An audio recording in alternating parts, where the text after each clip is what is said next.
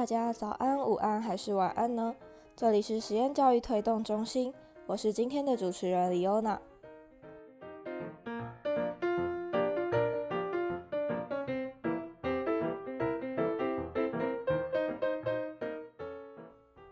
到底是从小学一年级到高中三年级，全部都在传统学校升学考试会比较有未来性，还是在非传统的实验教育里做各种不一样的尝试，比较能发挥孩子们的天赋呢？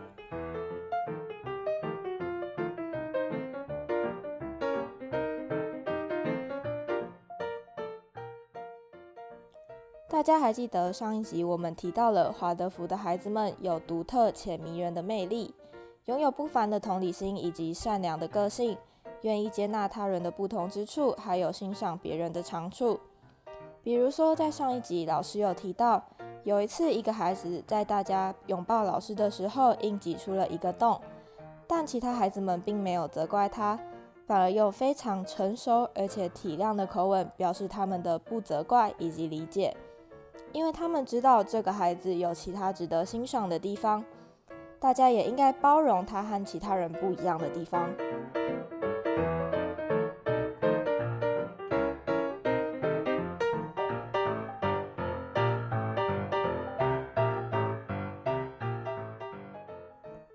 华德福是用什么样的教育系统来教育出这些孩子们的呢？相信各位听众朋友在听到这里都会有一个担忧或是疑问：华德福教育以艺术教育为名，那这些孩子们在学科上的部分是如何处理以及学习的呢？他们在这方面的挑战应该要如何去应对？就让我们听听严老师怎么说吧。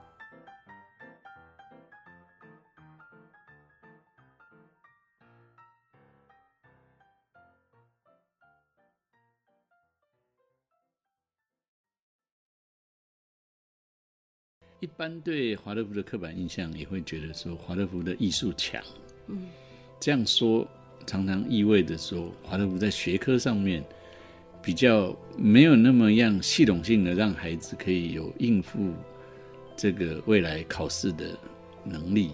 嗯，那您这个参与华德福的办学那么久，你怎么看这种说法？我没有特别对这个问题感觉华德福只有。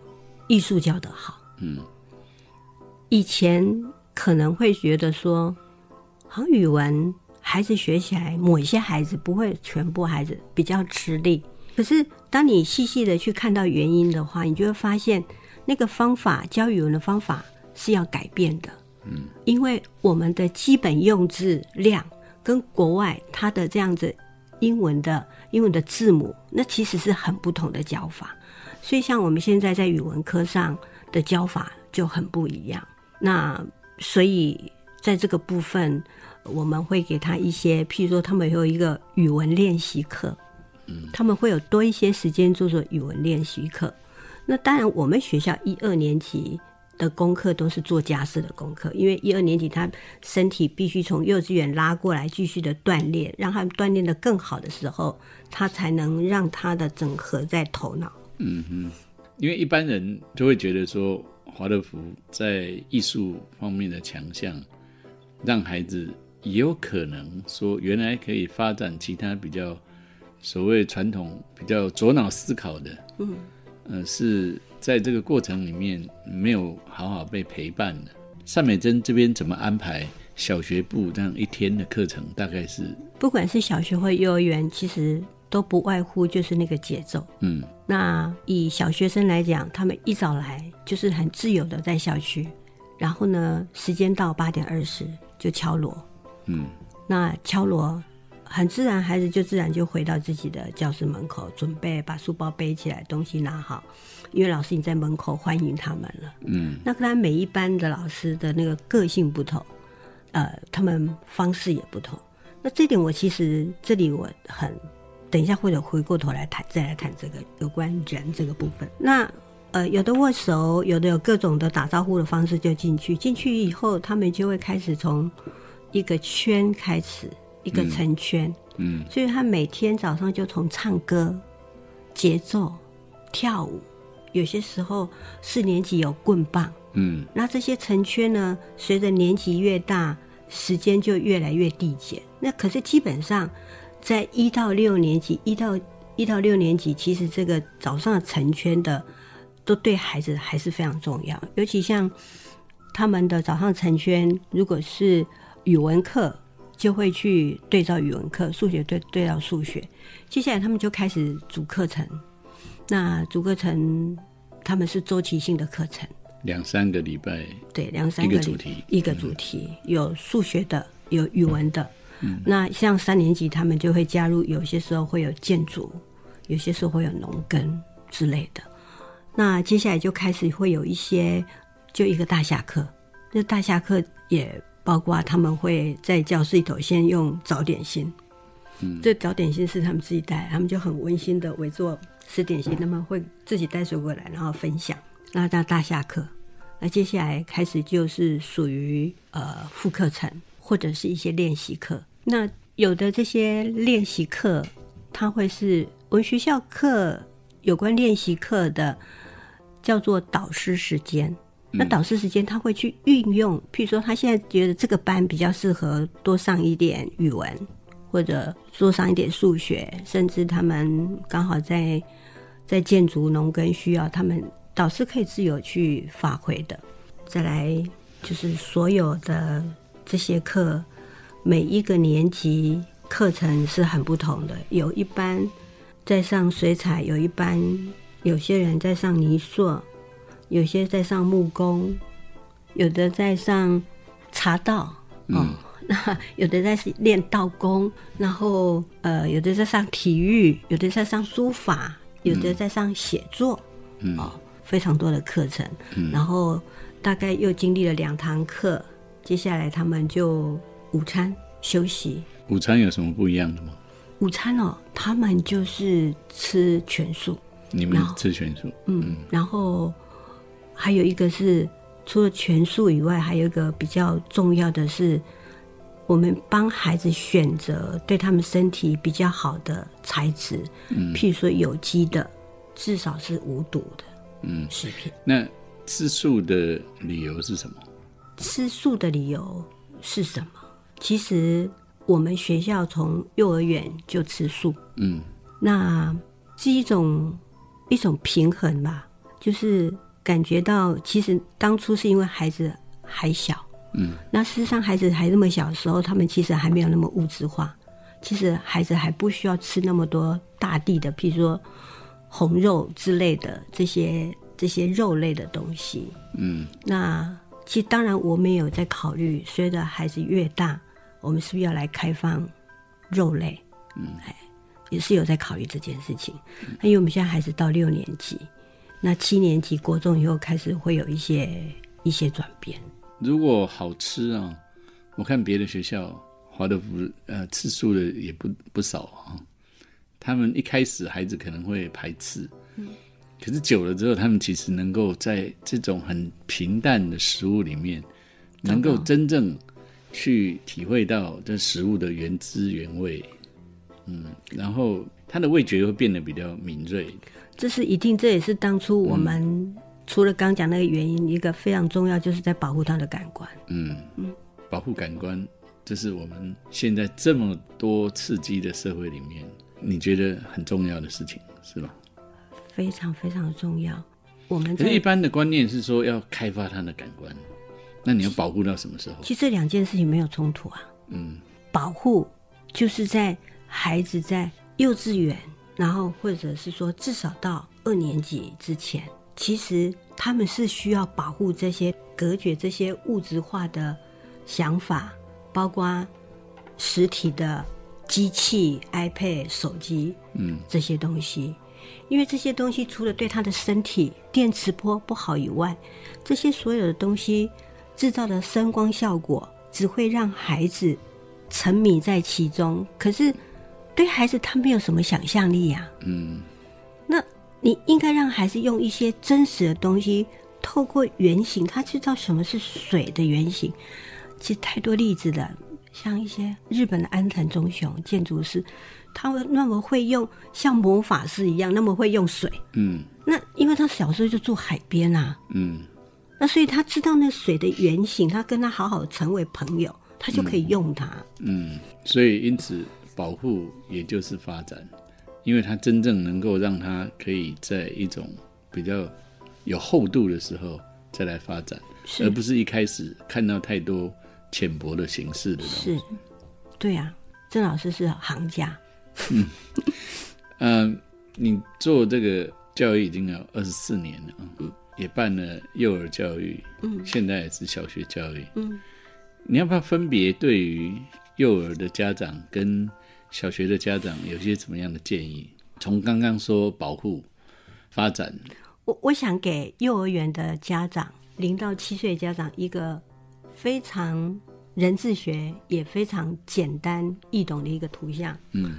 孩子他非常努力降生到这个地球来，那他带着他的天赋，带着他的兴趣而来，他就是想来。他来到这个世间，他必须先学会，因为他爱地球的父母，他爱地球所有的一切，所以他非常的敬虔这一切，所以他学会放下。所以他当他放下的时候，他的自我先先藏着，因为他的这个这个放下，让他反而跟周围的这些所有的宇宙灵性更结合。所以你会发现，这个年纪的孩子有一种你我们一般人在任何年龄没有办法去比拟的那种那种大爱、那种良善、那一种没有分别心的，没有分别心，然后那种给予这样子。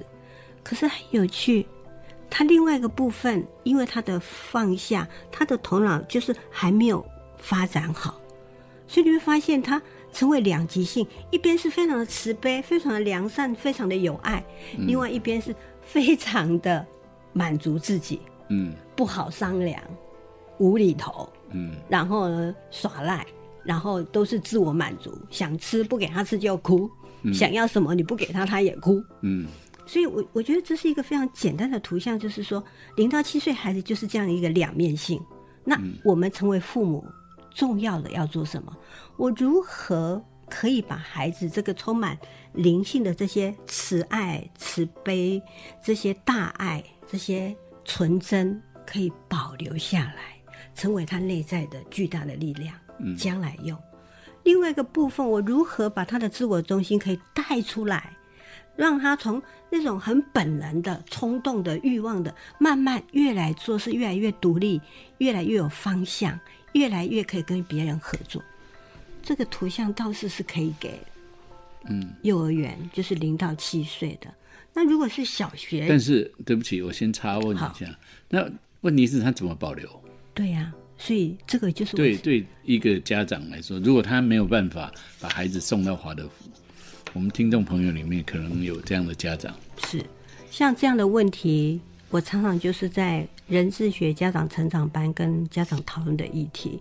那其实如果在网络上有看到我们的这个成长班，其实善美珍一直都是开放的，而且是没有收费，嗯，就是你都可以来上。上网就可以打善美珍，对，打严玉玲，就对，严玉玲或者是善美珍，你都可以来。我记得有一阵子，呃，人美那边有一些有华德学校，就是哎，你大家排队排的太多，那你就是要有积分嘛，哈。所以那一阵子，有一些家长就是为了积分，那当然也为了他们想要了解华德福教育，他们就会从桃园跑到台中去上这样的课。那你们这个资料在网络上吗？资料有，可是我没有空把那个什么内容啊腾在里面，就是它会有比讲解。如说你们有录影，然后在 YouTube 上之类的吗？没有。哎、我都还没有。以后你们可以考虑，真的、哦，先把它录下来，然后放在网络上。对，我是觉得那个成长班其实是蛮推荐，因为他因为他很成熟。嗯，好。那如果万一他也没有办法跑去你们那边听呢？嗯，你有一个怎么样的建议吗？那好，这是一个我我觉得蛮动人的想法哦、要保留孩子这么浑厚的天性，还有带领他走出。但是他对还要还要带领他走出这两个很简单的概念，又容易有互相冲突的可能。一方面要保留，又要带出，家长会焦虑怎么办？首先，当我在讲那个这孩子的两极性，如你必须得深深去理解。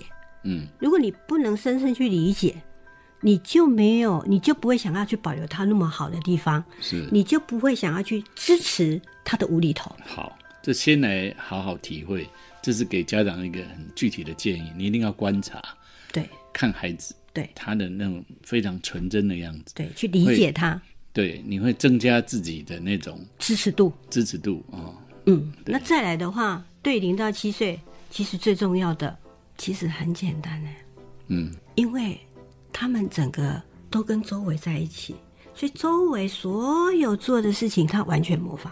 嗯，这是一件非常可怕的事情，就他们完全完全的模仿。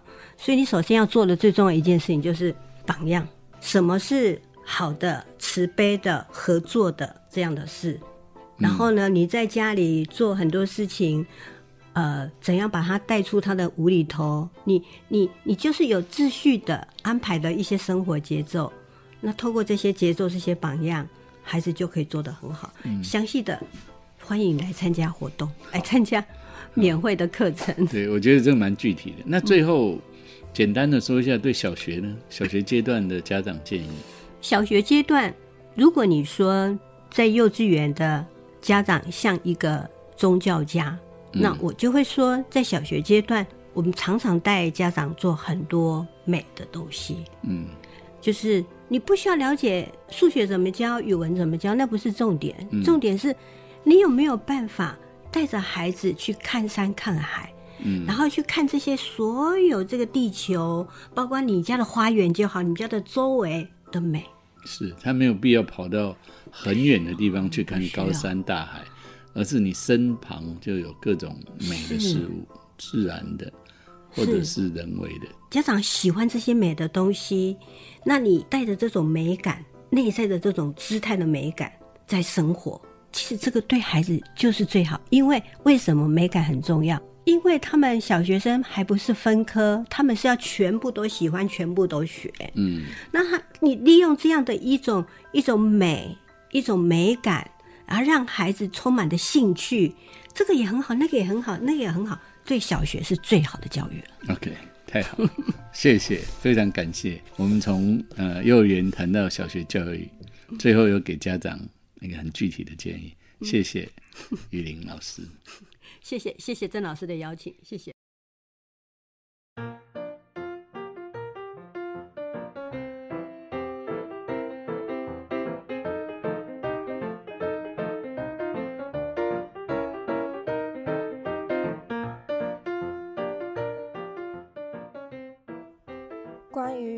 美珍华德福的故事就到这里结束了。听完这集，是不是对华德福的教育理念以及课程安排有更多的了解呢？如果喜欢这三集的内容，请帮我们分享给你所有的亲朋好友，并且敬请期待下一系列的节目吧。实验教育推动中心，谢谢您的收听，我们下次再见。